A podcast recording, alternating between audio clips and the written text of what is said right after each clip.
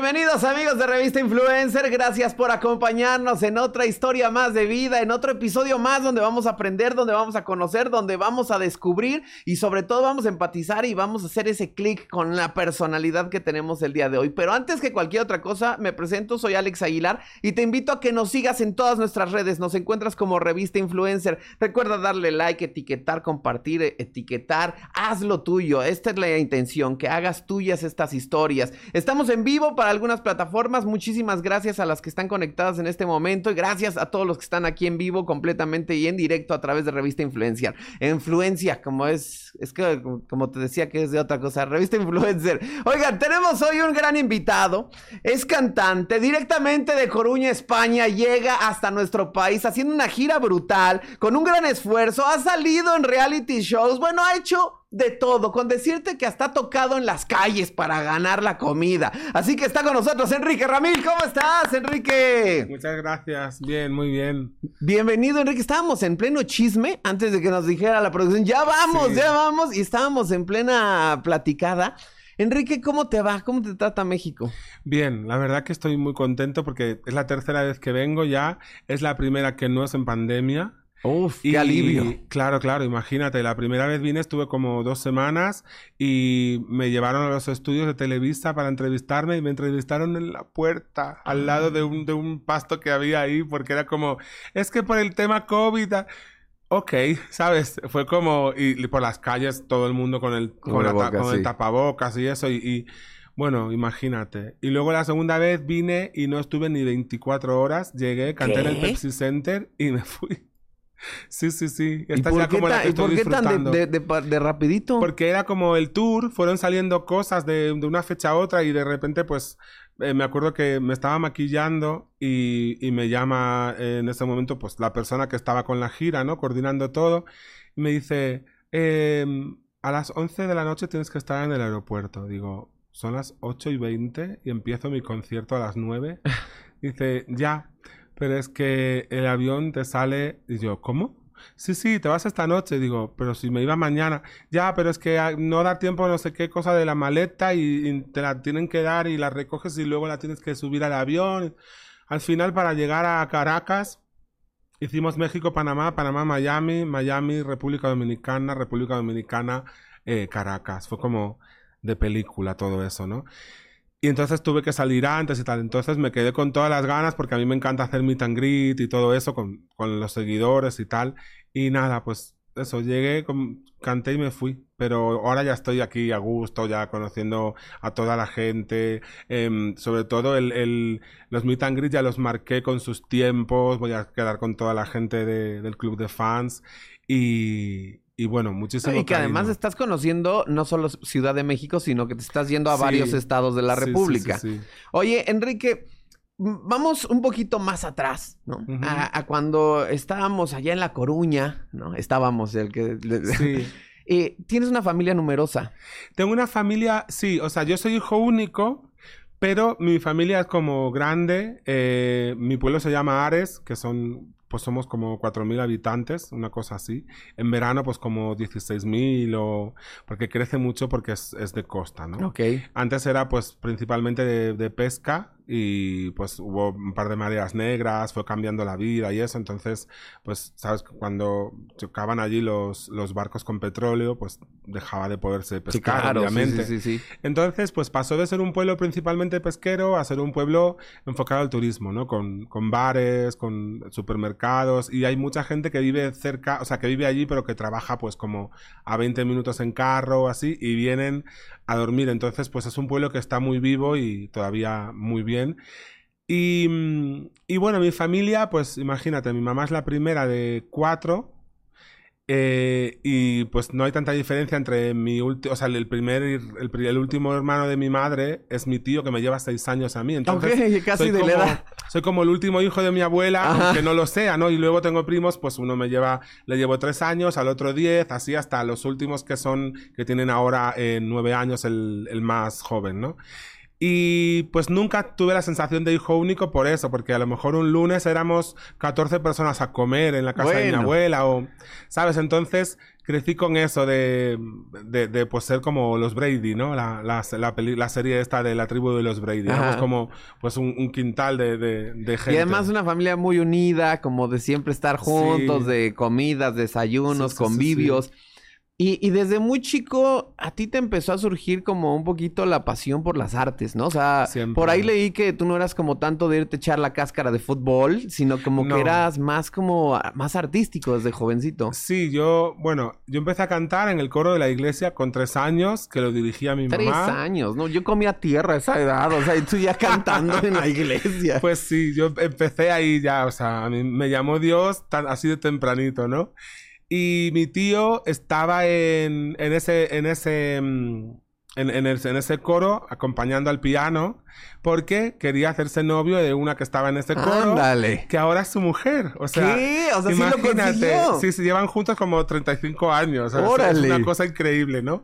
Y, mm, y mi tío ahora, pues, es pianista. O sea, él es tecladista de un montón de, de grupos conocidos de Mago de Oz, eh, Warcry, eh, Avalanche. Ha hecho un montón de cosas en el mundo del heavy, ¿no? Entonces, yo crecí con, primero con la música en todos los lugares, porque mi, mi familia, pues, en Navidad, en cualquier celebración, todo el mundo, pues, sacaban la guitarra, el piano, no sé qué. Y en mi casa como tuve tan cerca el, ejemplo de alguien que puede llegar a vivir de lo suyo simplemente siendo muy bueno en lo suyo, pues yo entendí la, la, la importancia de la disciplina, de, no rendirte nunca, de seguir eh, trabajando, de buscar la oportunidad y sobre todo capacitarte para ello, ¿no? Que, que, lo, lo, que decía Prince también, que para hacerlo bien hay que saber hacerlo bien y cuando te venga la oportunidad estar, pues haber trabajado, ¿no? Y en mi casa pues tuve la, la suerte de tener ese ejemplo, ¿no? De, de, de, alguien que había conseguido eso. Y recuerdo pues que mis primeras maquetas, grabaciones así caseras eran con mi tío, con un ordenador portátil, con un laptop básico y un micrófono de pura web, como así. Y ahora mi tío tiene su estudio de grabación en mi pueblo. Órale que es como, tiene como cuatro cabinas de, allí graban todo, baterías, eh, pianos, voz, todo. Y este en el lugar donde mi abuela antes tenía una tienda de ropa hace muchísimos años. Y pues es bonito tener en casa tener en casa la, la, familia que entiende que te dediques al arte y todo eso, ¿no? Oye, y justo de esa tienda de ropa de, de tu abuelita era de donde surge tu, tu, tu, cariño y tu amor también hacia el diseño de modas? Eh, yo diría que sí, porque mi abuela montó su tienda de ropa, pero lo que hacía ella era, aparte de vender la ropa, la arreglaba para la gente. A lo mejor vino una señora que era muy bajita y pues le quedaba muy largo los pantalones y tal. Y a mi abuela la recuerdo siempre con la, con la mm, máquina de coser, ¿no? O de repente venían los carnavales, que la gente pues aquí supongo que será típico de otra manera, ¿no? Pero allá cuando en carnavales se hacen comparsas y se junta un grupo de gente que se aprenden una canción como de crítica social y van todos disfrazados de lo mismo, ¿no? Entonces a lo mejor pues un año iban de caperucita roja todo el mundo de Caperucita Roja. Y mi abuela, pues recuerdo que se juntaban a lo mejor 10 señoras en su tienda y en la parte de atrás, que era el almacén, estaban allí todas cosiendo los, los trajes, ¿no? Y después de eso, pues ya de mayor estudié diseño de moda y mi abuela me ayudaba, obviamente, porque a mí dibujar la ropa, hacer los patrones, diseñar, todo eso me encantaba, pero cuando tenía que coser. agarrar la máquina y era. yo le decía a mi profesora, mira, esto me lo ha cosido mi abuela. Tengo que ser honesto. Todo lo demás lo hice yo, le dije yo cómo iban las piezas y todo, pero las dos veces que lo intenté, estropeé la prenda. me pongo ahí cuando viene el pedal, hacer la prenda. y ya la, la rompí. Y recuerdo que los últimos trabajos los entregué con pegamento, o sea, con cola. Le dije, mira, a mí la costura si me puntúas el coser, un cero, pero sé cómo es la pieza, sé dónde se monta, sé cómo encajan y, y te lo pegué. O sea, esta prenda te la puedes poner, güey. No, no te estoy diciendo eh, eh, que, no vale para poner, no está puesta como con agujas. Está, te la puedes poner. A lo mejor no la puedes lavar porque sí, sí, sí. Ahí se va a despegar. se deshace, pero te vale para ponerla ya.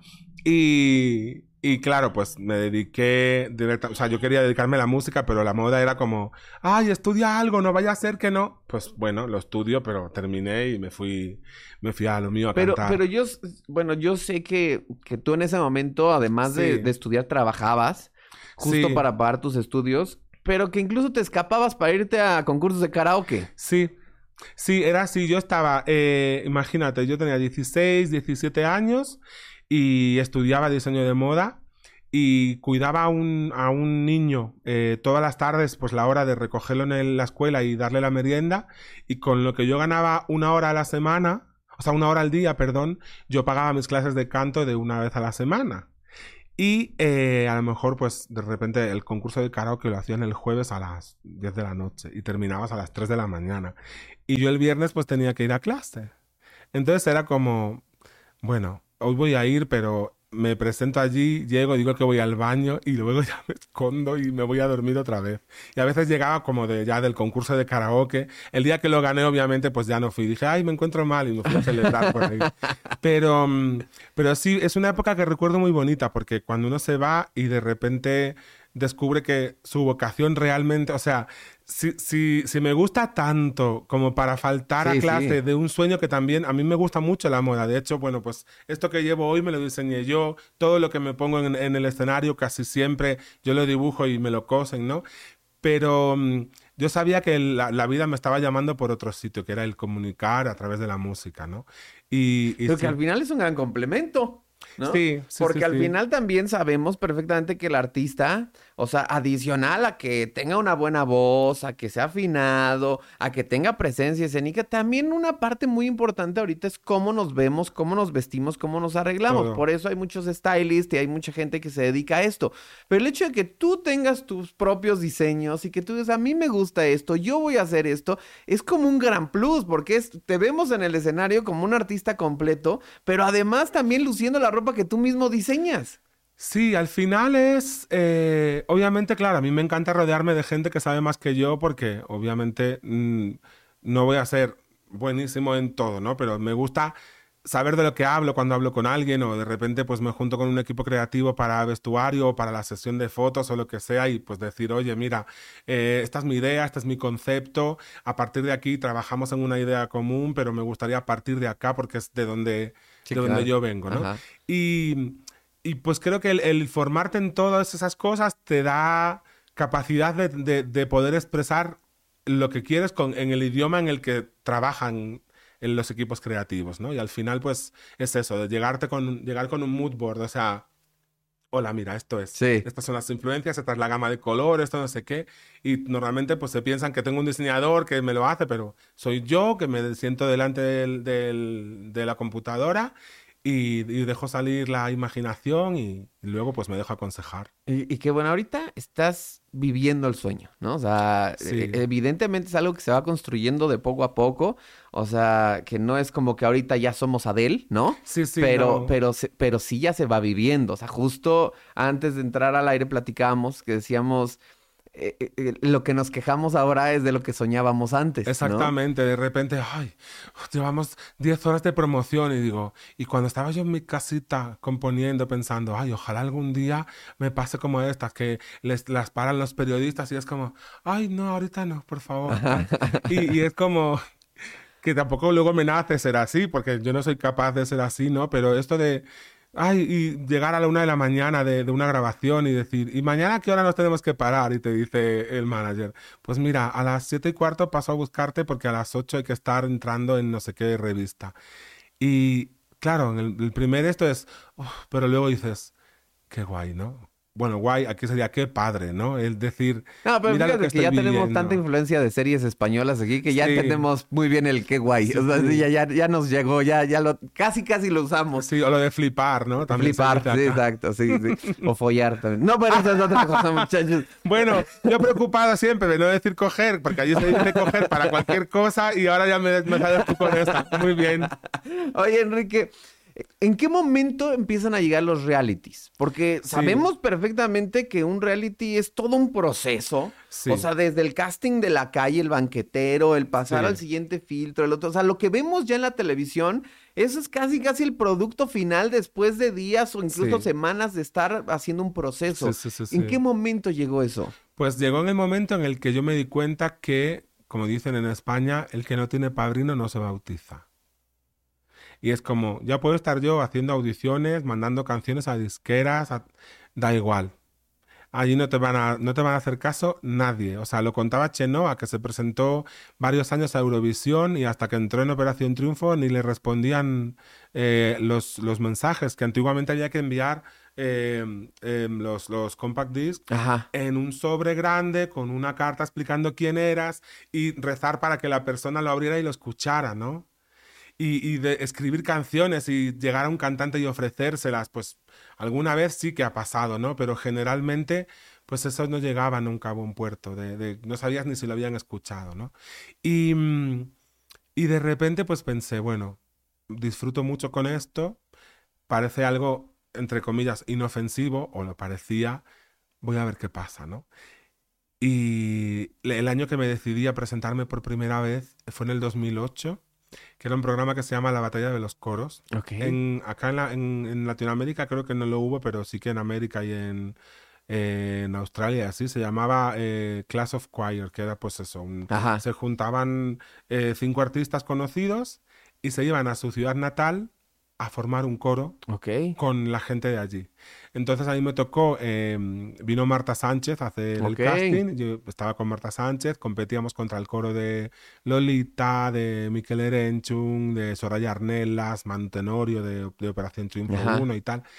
Y fue súper bonita la experiencia porque a mí me daba un poco de miedo eso, porque bueno, yo crecí, mi mamá tenía un programa de televisión y uno de radio cuando yo era pequeño a nivel local, y crecí con eso y me gustaba eso, pero me daba también como miedo de repente gente que salía de algún programa eh, echando pestes, ¿no? Y diciendo esto no, eh, o no está bien, o, o lo manipulan, o lo que sea. Y entonces me daba un poquito de miedo, pero en la batalla de los coros éramos 100 personas desconocidas en grupos de 20 y entonces era como que pudimos ver todas los, las vísceras de eso sin, sin, sin, tener el foco directo, ¿no? Porque éramos como el coro de A Coruña o el coro de Sevilla. Entonces, ah, qué bien canta el gordito del coro, pero no llegaban a saber ni cómo me llamaban ni les importaba mi vida porque éramos 100 personas en un programa de dos horas, ¿no? Y me dio mucha tranquilidad poder verlo desde ahí. Luego ya cuando vino el casting de Operación Triunfo, eh, yo ya venía con una ya sabía lo que era una producción, lo que era pues esperar seis horas para que te entrevisten. Entonces yo estaba pues tranquilo. Antes de Operación Triunfo estuve en otro que era Tú sí que vales, que es como el Got Talent de ahora. en España pues lo, no, había tú sí que, no había Got Talent y había Tú sí que vales. Y era, mm, pues fue también así, ¿no? De repente pues fui pasando fases y fases y fases y luego llegas y cantas delante de la gente y ves cómo quieren un poco em, dar una imagen de ti y tú dices, bueno, pues o acepto esto o tiro por otro lado, ¿no? Y ya pues el tercero fue Operación Triunfo que ya, pues como que ya me sabía un poco las reglas de todo, ¿no? Y lo que se puede contar, lo que no, lo que quieren de ti, lo que no. Mm, si te, si te ponen una cámara para pedirte algo y lo das en el momento, no estás dos horas a que te van mareando hasta que les das lo que quieren, ¿no? Entonces yo ya preguntaba, a ver, ¿qué es la frase que necesitas? Vamos a hacerlo bien, ¿no? Porque si no te están, bueno, ¿y qué, la relación con tu mamá cómo es? Y tal, entonces quieren que les digas, hombre, bien, antes no me apoyaba, pero ahora ve que me, gusta de verdad, pues ok, pídeme eso, no me hagas preguntas para que yo te diga cosas, ¿no? Y, pues me, fue curtiendo. Luego, después de eso, eh, iban ya pues tres realities, o bueno, tres talent shows, que hoy en día reality es casi cualquier cosa de la tele, ¿no? Pero ya llevaba ya tres talents, en los tres me habían seleccionado de todo lo que me presenté. Y, y pues como que me saturé un poco, salí, sacamos un single con Ainhoa Canta la Piedra, la ganadora de la segunda edición de OT. Eh, estuvimos en las listas de ventas un montón de tiempo y, muy bien posicionados, entre los primeros siempre y tal. Y me saturé, me saturé porque eran como, había mucha gente que me conocía, pero no, no sabían ni cómo cantaba, me confundían con gente de Gran Hermano. Era todo como, yo no quería esto, yo quería que la fama fuera una consecuencia de hacer bien mi trabajo, ¿no? Y entonces, pues, lo fui digiriendo, pues, como pude. Y luego, pues, eh, empecé a ser profesor de canto, seis días a la semana, y el día que me tocaba hacer un concierto no tenía ganas, le había perdido las ganas, porque estás seis días a la semana, sí, ah, tum, tum, sí, ah, tum, y llega un momento que el domingo ves un piano y haces, ah, ¿sabes? Y, y te quedas en tu casa. Y una vez que ya me di cuenta de que me había desencantado de eso, digo, ¿cómo puedo regresar ahí? Y me fui a Londres. Terminó el curso, todos mis alumnos sacaron buena nota y tal. Y me fui a Londres, me gasté la plata en una bocina con ruedas y me fui a cantar en la calle y me reseté por completo. La gente no me conocía de nada.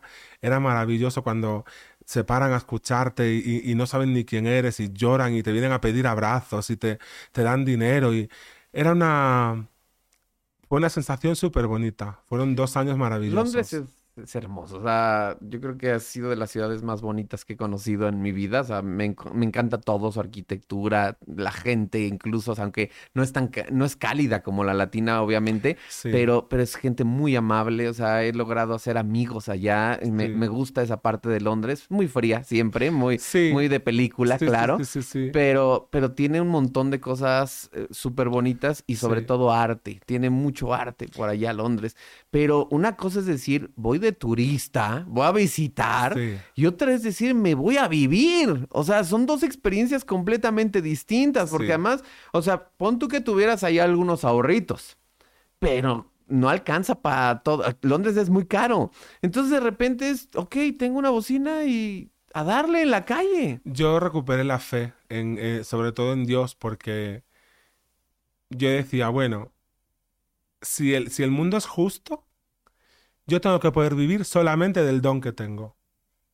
Es, o sea, no, me, no doy otra opción. Mi vida me merezco ser una persona exitosa y próspera solamente con las herramientas con las que nací. No tengo por qué buscar nada más.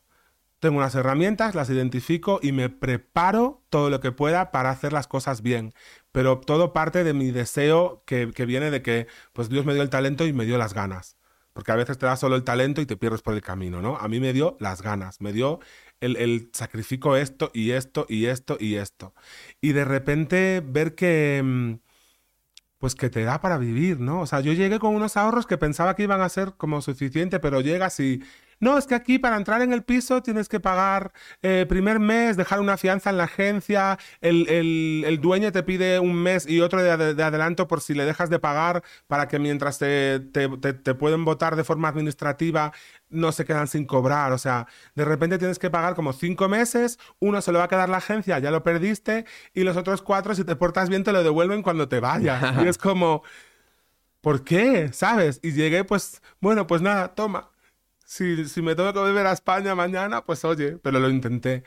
Y de repente la magia de llegar, enciendes la bocina, te pones a cantar y dices, en, en tres días ya tengo para el mes que viene. ¿Sabes? Y luego lo cuento siempre, soy muy pesado con esto porque para mí fue el primer momento que yo sentí que era un triunfador. Llamé a mi tío por teléfono porque le dije, acabo de entrar en el, en el supermercado, en, para, pues, para llenar mi, nevera, pues, el, frigorífico, ¿no? Y me acabo de dar cuenta que no estoy mirando los precios de nada. Que puedo decir, bueno, esta es la carne más rica, me la llevo. No, no estoy, mientras estoy comprando con la calculadora en la cabeza de, uy, a ver, pues esa sensación fue tan bonita y me marcó tantísimo de decir, esto es el éxito. Cuando te vuelvan a preguntar qué es triunfar, le dices, llenar la heladera con tu trabajo. ¿Sabes? Y poder pensar, mm, Dios mío, que gracias porque tengo comida para hoy y para mañana, ¿no? Y, que al final pues te la, lo haces con las herramientas que tienes. Que eso está increíble, o sea, de repente son cosas tan básicas que necesitamos en la vida, pero que tienes toda la razón del mundo. Vamos al súper pensando en, híjole, y sacas el celular y empiezas a sacar la cuenta y chin, ya llevo mil, ya llevo dos mil, y entonces te das cuenta que llevas el carrito vacío y entonces empiezas a decir, bueno, mejor compro lo más barato de esto para que no me gaste tanto. Pero esa sensación de poder ir al súper y decir, no importa, güey. O sea, voy a comprar lo que necesito y lo que quiero sin fijarme en cuánto me voy a gastar y que cuando llegue el momento de pagar, lo pagas. El, el, poderte ir a sentar a un restaurante sin estar mirando los precios de la, del menú. El, poder comprarte una bebida y que digas, no importa, o sea, aquí estoy. El vivir ese presente sin preocuparte porque... El dinero no da la felicidad, no. pero como ayuda. pero mira, esa frase yo siempre digo lo mismo. El dinero es una consecuencia de la felicidad. Tú tienes que buscar ser feliz y el dinero viene si realmente estás haciendo lo que tú quieres hacer. O sea, obviamente es necesario, pero no puedes ir a buscar las cosas por dinero, porque si fuera así, pues no sé, buscaría trabajar en un banco, hubiera estudiado algo que fuera como, ah, pues voy a estudiar para cirujano, que esa gente tiene mucha plata siempre, ¿no? Y me se compran el carro así, ¿no? Ok. Pero es la consecuencia de lo que te hace feliz el dinero. O sea, tú pues haces lo que te gusta y aparece. O sea, obviamente suena como muy Mr. Wonderful, ¿no? Lo que estoy diciendo, pero es para mí es real, o sea, yo me di cuenta de que haciendo lo que me gustaba, pues me alcanzaba, ¿no? Y también pasé con, por esa época de, uy, ¿cómo me voy a comprar yo cosas caras si, si yo canto en la calle? No. Y un día miré así para arriba y dije, pues yo quiero una PlayStation 3.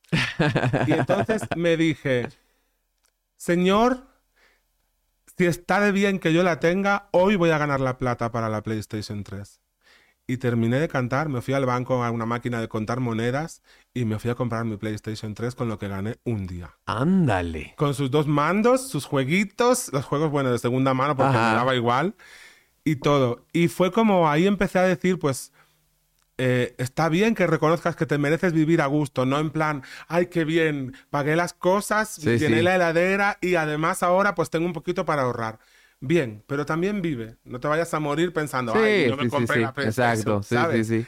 Entonces, mm, todo ese aprendizaje de, También hay gente como que de repente yo conocía gente y, y ¿a qué te dedicas? Soy cantante. Ah, sí, ¿en qué grupo? Y no sé qué. Pues canto en la calle y les ves como que les cambia la cara, ¿no? Digo, pues ya está, esta gente no la quiero en mi vida. Esta energía de que necesito demostrarles que gano dinero para que me valoren o me incluyan en una conversación o algo, fuera. También me valió de mucho filtro eso. Y es que la verdad, si vas a tener gente a tu alrededor que nada más va a estar criticando, que solamente va a estar juzgando, que va a buscar la oportunidad para clavar la puñalada por la espalda, para, para humillar, para...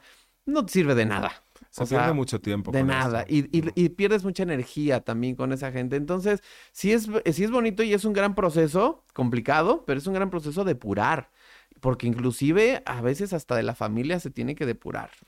Sí, yo tengo mucha suerte con eso, ¿eh? Porque, por ejemplo, mi mamá con el mismo orgullo te decía, está en Londres cantando en la calle, que te decía, está en Miami grabando su álbum, ¿sabes? O sea, mm, en eso yo nunca tuve ese problema. Pero, pero sí que es verdad que tengo amigos con verdaderos dramas de, es que, y claro, y entonces estoy a ver si mientras eh, grabo mi disco me preparo unas oposiciones, porque ser funcionario del Estado es un dinero fijo, y digo, ¿y eso lo hablas tú o lo habla tu mamá? Ya, bueno, es que tienes razón. Bueno, pues si ya decidiste que tienes razón, la va a tener. Estudia lo que sea, porque con ese pensamiento ya puedes cantar como quieras, que no, no. Sí, si hagas lo que hagas, no vas a llegar, porque sí hay que enfocarse. O sea, yo creo que para cualquier sueño hay que tener dedicación, hay que estar dispuesto a sacrificar, hay que estar dispuesto a, hacer cosas extraordinarias que no cualquiera va a aguantar y sobre todo eso, resistencia, porque al final esta carrera, aunque llegues a la cima, ¿eh? aunque llegues a ser el número uno, Sí. Es mantenerte, es quédate ahí, es quédate vigente durante muchos años. No nada más se trata de, ya tuve un One Hit Wonder que, lo hemos visto en muchas ocasiones. Muchísima gente. Gente que tuvo la Macarena. Bueno, pero es que esa gente sigue viviendo esa canción. Sí, claro. Que le han hecho 200 versiones, la ponen en todos lados, o sea, pero, pero sí, es verdad, o sea, es verdad que los del Río hacen de todo, ¿eh? Porque son los que los compositores de eso em, siguen cantando y cantan mucho, pero no, no volvieron a tener ese boom porque de repente es que la ponían en la NBA. Esa canción. Sí, sí, sí, no, no, no. y el remix más conocido es de, de Fangoria, ¿sabes? Alaska. Ajá, Alaska y, Mario. Alaska y Mario, no, Alaska y. Y, Dinarama. Y, no, Alaska, Fangoria son. Ah, me, me, quiero morir ya. ¿Cómo era Mario? No, Mario Vaquerizo es el marido de Alaska. Bueno, bueno. Eh, bueno, Fangoria, que son Alaska y, este otro hombre. Eh, ahorita lo checamos, tú no te preocupes. A ver, ahorita lo horrible, investigamos. Me siento. Si además le hablé porque hizo una versión suya y fue muy, muy simpático. Eh, Nacho Canut. Ok. Nacho Canut es la otra mitad de Fangoria. Bueno, pues ellos produjeron el hit de Macarena que tiene la frase en inglés y todo eso. Y, claro, se volvió pues lo que, lo que fue la Macarena, ¿no? Que de repente, ¿sabes algo en español? Sí, la, Macarena, o pajaritos a volar y dices tú, vale, ¿sabes? Pero, Pero sí, hay muchos casos de gente que es buenísima y que se la recuerda solo por, o, incluso, bueno, el Festival de Eurovisión en España, pues hay gente que solamente saca su candidatura a Eurovisión y se le recuerda por eso y está muy bien. Pero es verdad que esto es una carrera de fondo y al final el que triunfa es el que, el que persiste, pero es que a lo mejor hay gente que en el camino descubre que no le importa tanto la música como pensaba, ¿no? Que de repente pues prefieren eh, trabajar en otra cosa o que... Mm, pues tengo amigos que estudiaron producción para, para, que no los tontearan en tal y dejaron de cantar porque se dieron cuenta que les gustaba más trabajar en, en bambalinas, ¿no? En, toda la parte de atrás. Y, bueno, en mi caso es totalmente el contrario. O sea, yo... Mm, cuanto, cuantos más años tengo, más me gusta de esto y más claro tengo que me tengo que seguir dedicando porque, o sea, no hay satisfacción más grande para mí que, que cantar. Casi se iguala con cuando un alumno mío o una alumna mía entran en algún talento, les dan un premio, consiguen. Para mí eso es maravilloso, de repente ver gente en La Voz, o tengo un alumno en La Voz de Chile, tuve una alumna en, La Voz de México. Órale. Y de repente, pues, eh, eh, ese éxito para mí es doble, porque es como, como su éxito y aparte el mío como coach, ¿no?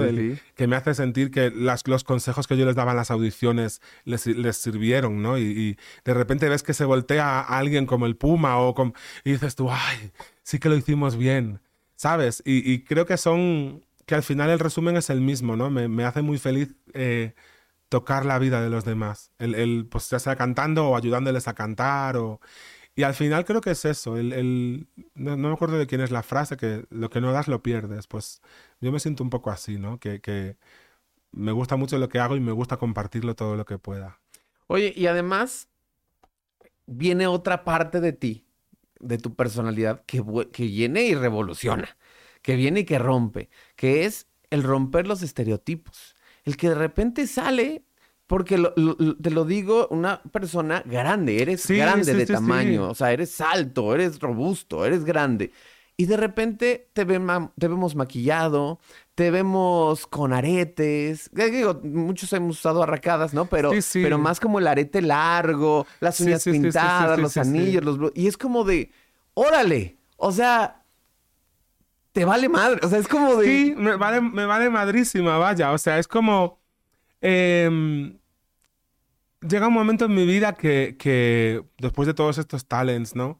Em, y de no ganar ninguno, pero seguir y seguir y de repente pues yo llevaba ya pues todos los que te conté antes de Londres, luego vino el X Factor en Reino Unido, que yo llegué a Wembley, canté en Wembley en la, en la, la penúltima fase, tú imagínate para mí estar un viernes cantando en la calle y el, lunes siguiente en Wembley 10.000 personas de público. yo llegué y dije, hello, my beautiful people. en plan, homenaje a Freddie Mercury.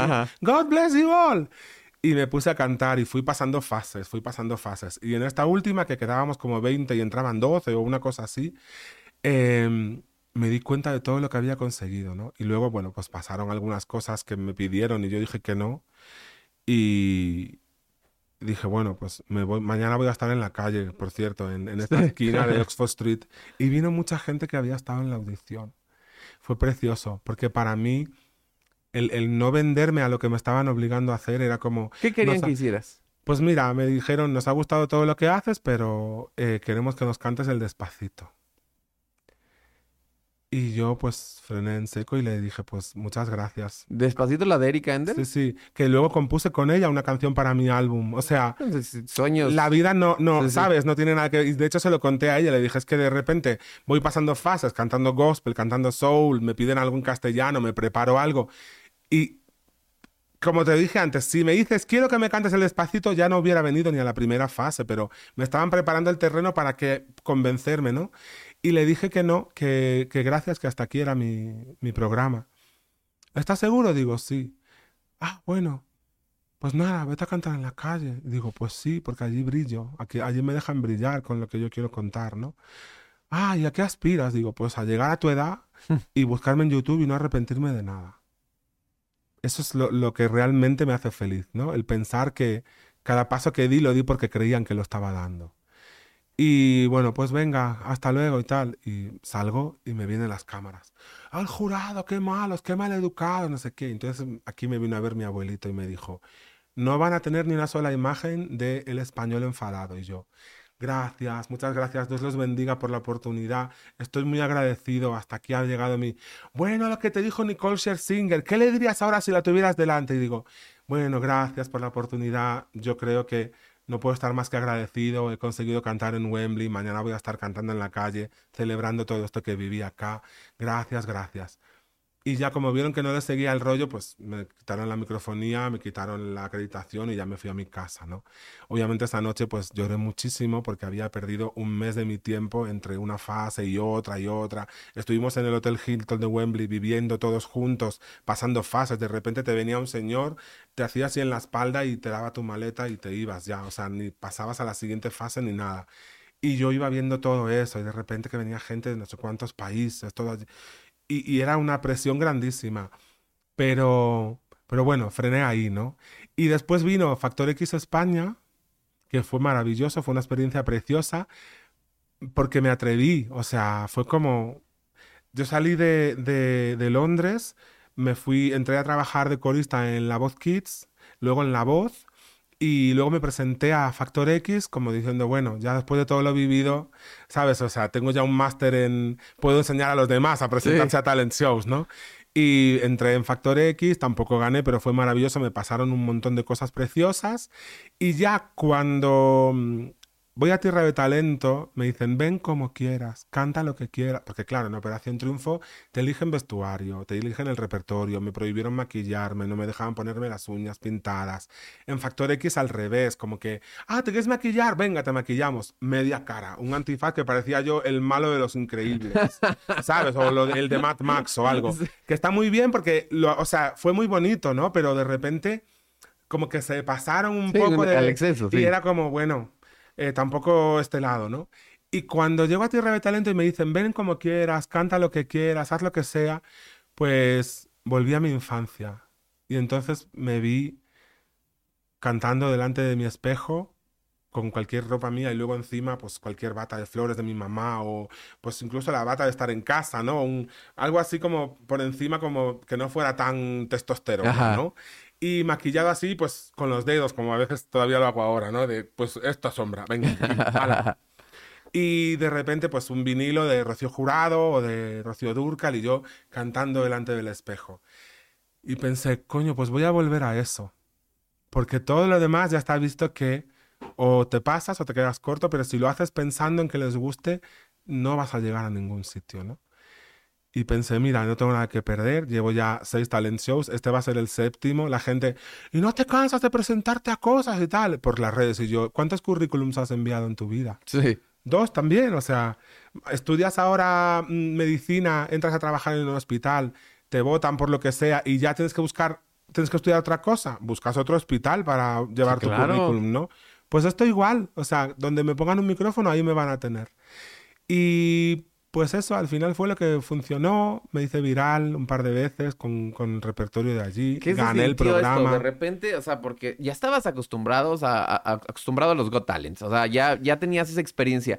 Pero de repente, el hecho de pum, las redes sociales y, y, pum, se enciende y que de repente en todos lados te estés viendo y que la gente, tus amigos, tu familia te pide, güey, me apareciste, me apareciste, me y que todo el mundo empieza a hablar de ti. Sí, sí, y de repente que, ay, me compartió no sé quién una canción y le dije, es mi amigo, y, alucinó y me dijo que si te puede conocer, que no sé qué, porque realmente fue, o sea, y, también me vino bien la pandemia, porque la gente pues no salía a bailar porque no podía, y en casa pues para tomar vino con dos amigos, ¿qué te vas a poner si no puedes ni bailar?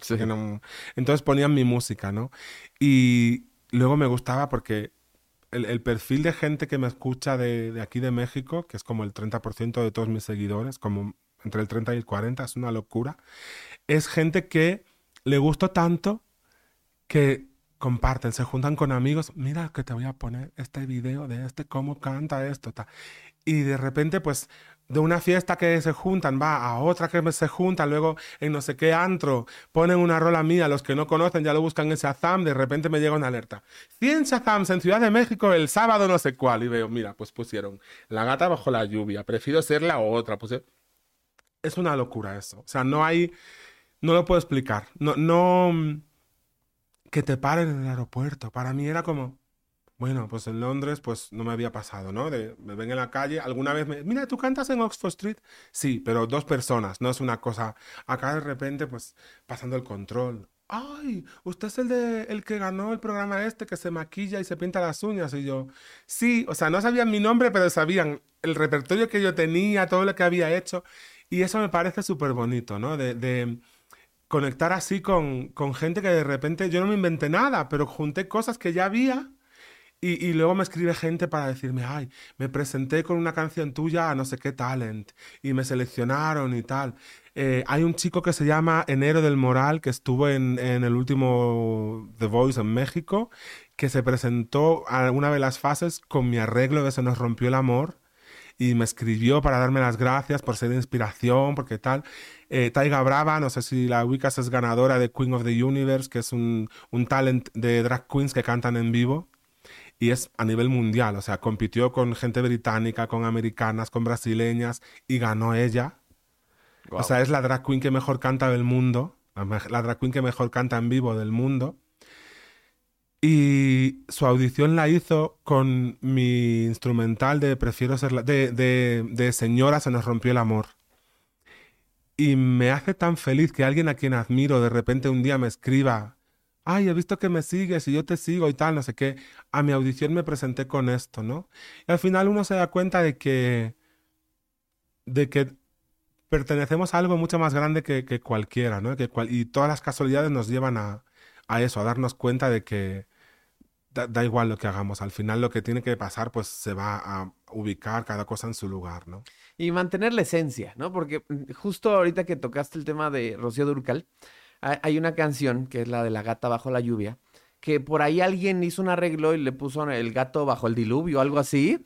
Y que fue como de, o sea... Y yo le dije, mira, ¿y, ¿y, dónde estaba Moisés? Porque me acuerdo de que me escribieron a mí para decirme, ¿por qué no la cantas así? Y yo le dije, ¿por qué? O sea, ¿qué es más importante? ¿Mi masculinidad frágil o, una canción y respetar la obra de arte, ¿no? Sí, claro. Que además eh, es que ahí tocas un tema súper súper fuerte que es la masculinidad frágil, que, tenemos, tenemos muchísimos, ¿no? O sea, de que no, no puedo hacer esto porque no vayan a pensar que ya no soy hombre, ¿no? O sea, claro. Y, y la verdad, honestamente, o sea, uno de repente pone su música para hacer el quehacer, ¿no? En la casa, ¿no?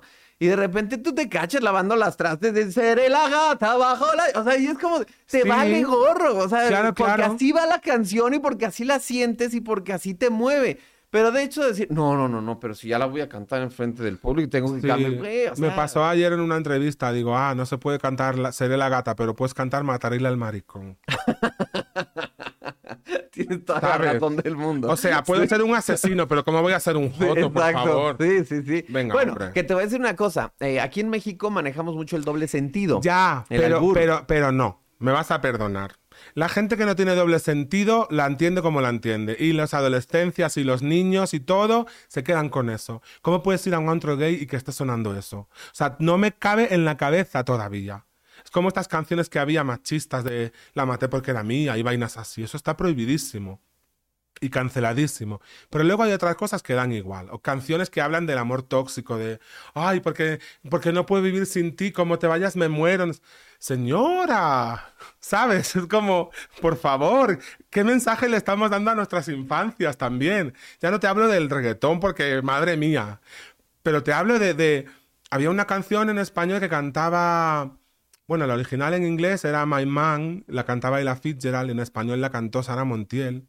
Y hay una frase que dice, si me pega me da igual, es natural. O sea, ¿cómo es que se me paren los pelos todavía hoy? Pero es que era así. Entonces, con la importancia que tiene la palabra y no se la damos, creo que ya estamos en el 2023 como para que haya canciones que hablen tan mal de tantas cosas, la de Sufre Mamón y cosas de estas, ¿no? Que es como... Tampoco vamos ahora a cancelar todo, ¿no? Porque es verdad que también no se pasa de rosca cancelando, pero hay que tener cuidado con muchas cosas, porque los niños crecen con eso y, luego saltan con lo del adoctrinamiento. Es que ahora en Disney todos son eh, del colectivo y de, de, todas las razas. Ya, es que llevan 60 años siendo rubias con los ojos azules. Y nadie dijo eso es adoctrinamiento. porque te quedas en la cabeza que las princesas solo pueden ser rubias, de tez clarita, muy delgaditas y solo opinan cuando llega la, el hada madrina y le dice, pues lo quiero azul. El resto que opine el, el príncipe, que para eso tiene lo que tiene que tener un hombre, ¿no? Y ahora que están con todo lo contrario, pues molesta, pero molesta más, perdóname, lo otro. Siempre me meto en estos berenjenales, pero, ¿sabes? Mm, un niño no puede entrar en un antro de drag queens, pero sí que puede ir a ver una corrida de toros, por ejemplo. Bueno, aquí al menos ya están Ya prohibidas. están, gracias a. Dios. O sea, igual en, en España hay muchas ciudades que no, y incluso que han cogido la. cogido. Está bien, tú dale, no pasa Que han, nada. han, eh, bueno, pues han ido a, a- a- las, las mm, plazas de toros ahora son centros comerciales o museos o, ¿sabes? Pero claro, queda mucho por hacer. Y obviamente eso es un melón, como dicen en España, es un melón que no vamos a abrir hoy, pero... Sí, no, pero fíjate, yo, yo no me refería cuando te decía que aquí en México tenemos el albur y el doble sentido, no me refería específicamente a las canciones. Sí. Me refería al común colectivo, en el, en el día a día, todo el tiempo eh, nos estamos albureando los unos a los otros. Y que honestamente, ¿a qué nos referimos con el albur? Es que un hombre eh, se dé a otro hombre. O sea, eso es lo que estás haciendo. Es Claro. una competencia constante de Sí. yo te doy a ti, tú me das a mí, no, Claro, yo, yo te doy claro. a ti. Esa es, esa es la competencia del albur.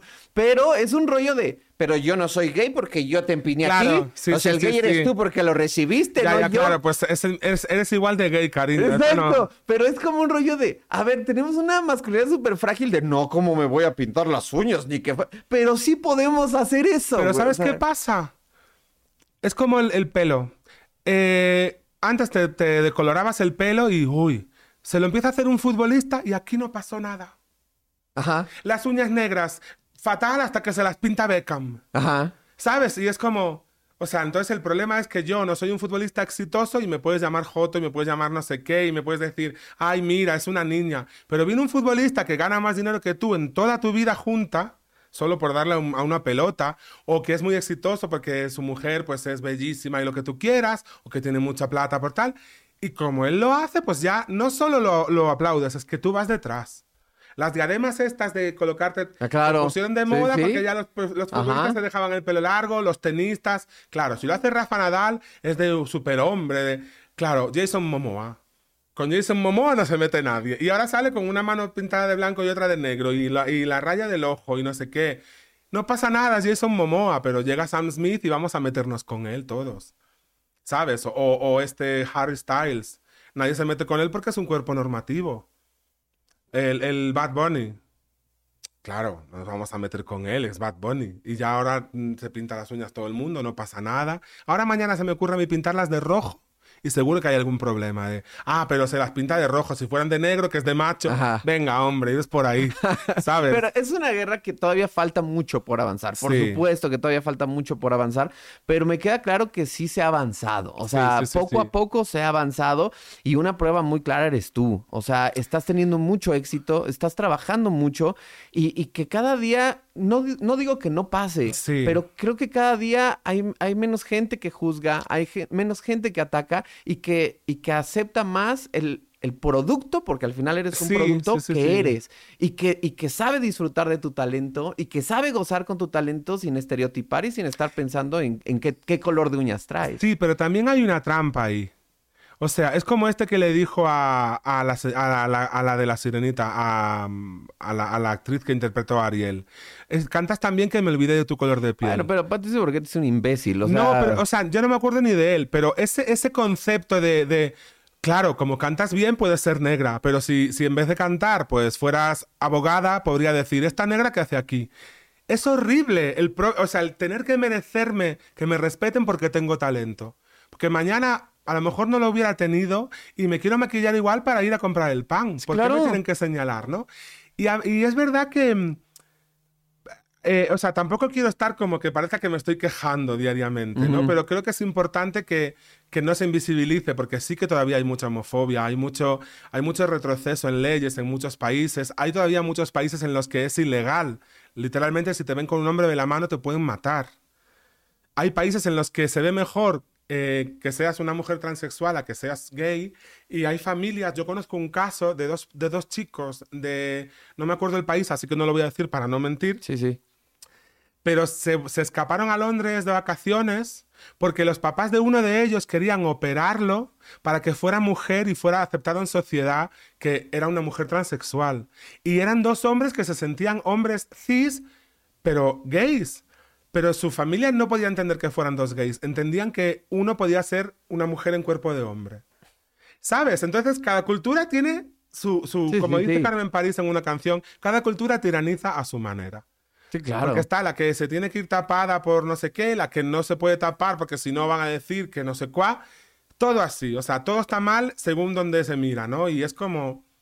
mm, es verdad que hay mucho avance, pero yo sigo teniendo miedo a veces.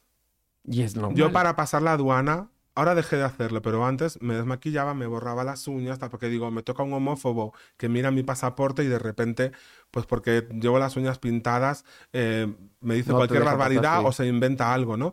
Y eso es también un miedo que teníamos. Yo, por ejemplo, ahora a mis 39 años, cuando sigo viendo un grupo de adolescentes al lado en una calle, pues muchas veces me cambio de calle, solo por evitar las miradas de, de, ah, mira, porque yo crecí con eso y no se ha ido y yo llevo toda la vida yendo a terapia, pero hay cosas que están ahí. Entonces, hay mucho que hacer todavía. Y, y es como yo, pues lo puedo decir desde el privilegio de alguien que se le nota, porque yo me ahorro mucho tiempo. A mí me ven llegar y ya saben lo que hay. Este señor es un vikingo con alma de señora. No hay más. Yo lo pongo fácil. Pero la gente que no se le nota tiene un- un- una, una doble maldición ahí. Porque tienen que salir del closet cada vez que cambian de trabajo, cada vez que van a un lugar nuevo, cada vez que los presentan, que de repente llegan a un, trabajo nuevo y una chica los empieza a, a seducir o a insinuarse, no sé qué. Entonces está el, ¿qué pasa? ¿Le digo que no me gustan las mujeres y se lo va a contar a toda la oficina o qué? Yo ya no tengo ese pedo, yo llego con mi pantalón de leopardo y mi camiseta rosa, o sea, mi playera rosa, y ya dicen, uy, esta. Y ya está. Pero hay mucha gente que está invisibilizada. Hay muchas, muchos gays que son albañiles, que, ¿sabes? Hay muchas realidades que no... Y desde el privilegio todos podemos decir, ah, no, eso ya no pasa, ya no hay racismo, porque yo tengo amigos negros que no les pegan por la calle. Ajá. Ajá, pero hay muchos que sí. Y que sufren el, ah, es negro, pues seguro que viene a este país a inserte cualquier Sí, sí, racista que usted cosa, quiera, ajá. ¿no? Entonces, pues sí, me gusta celebrar cuando hay que hay cosas, pero yo todavía no celebro muy alto porque Todavía falta demasiado. muchísimo, muchísimo. Enrique, desgraciadamente el tiempo, tú sabes cómo es. Sí, se nos y va no volando. Sí, sí, Y- sí. No, pero la verdad creo que la plática estuvo muy enriquecedora. Creo que, mi Enrique, enriquecedora, ¿no? O sea, ahí, eh, estuvo muy nutritiva, estuvo muy padre. Pero sé que viene una gira ahorita muy importante aquí en nuestro país. ¿Para dónde te vas? ¿En dónde te presentas? ¿Qué vas a estar haciendo? A ver, lo voy a decir. 18 de agosto, Ciudad de México, Foro Tejedor, están las dos fechas sold out. 19, Veracruz, en el mm, Bar Central, o en el Central Bar, no me acuerdo ahora. Eh, después tengo el 23, Masterclass en Monterrey. El 24, eh, concierto en Monterrey. El 25, otra vez en México, también sold out. El 26, Cuernavaca, Morelos. El 29, Guadalajara. 31, Guadalajara. El 3 de septiembre, Masterclass en Ciudad de México. 7 de septiembre, Puebla. 8 de, sep- nu- 8 de septiembre, Puebla. 9 de septiembre, Deja Vu en Ciudad de México. Ya está, ese es el tour de esta vuelta. Ya Y de memoria, señores, ¿eh? de memoria. Enrique, te deseamos todo el éxito. Sabemos que lo estás haciendo muy bien, que, que la estás rompiendo, que te está yendo increíble, pero que, que sigamos quejándonos de las cosas que antes soñábamos. Sí, Eh, Ese es el deseo que, que- que te brindo. Y, y yo sé que, que ya mucha gente te conoce, ya mucha gente te sigue, pero ¿en dónde te encontramos en redes sociales? Pues, bueno, lo fácil es ir a mi web, que es www.enriqueramil.com. Allí está todo, pero igualmente Enrique Ramil lo pones en, en Google, en la Wikipedia también estoy, en Instagram, Facebook, todo, todo. En Twitter, que ahora se llama X, que no lo entenderé porque es como... X. Ese es porque este hombre no era mexicano, porque si no es como... ¿Cómo se llama tu nueva red social? X. ¿Sabes? Es como... Ah, vale, pon el nombre que tú quieras, ¿no? X, estamos chavos. Sí. Y eso, en todos los lugares es Enrique Ramil, no tiene pérdida, con una R y todo junto.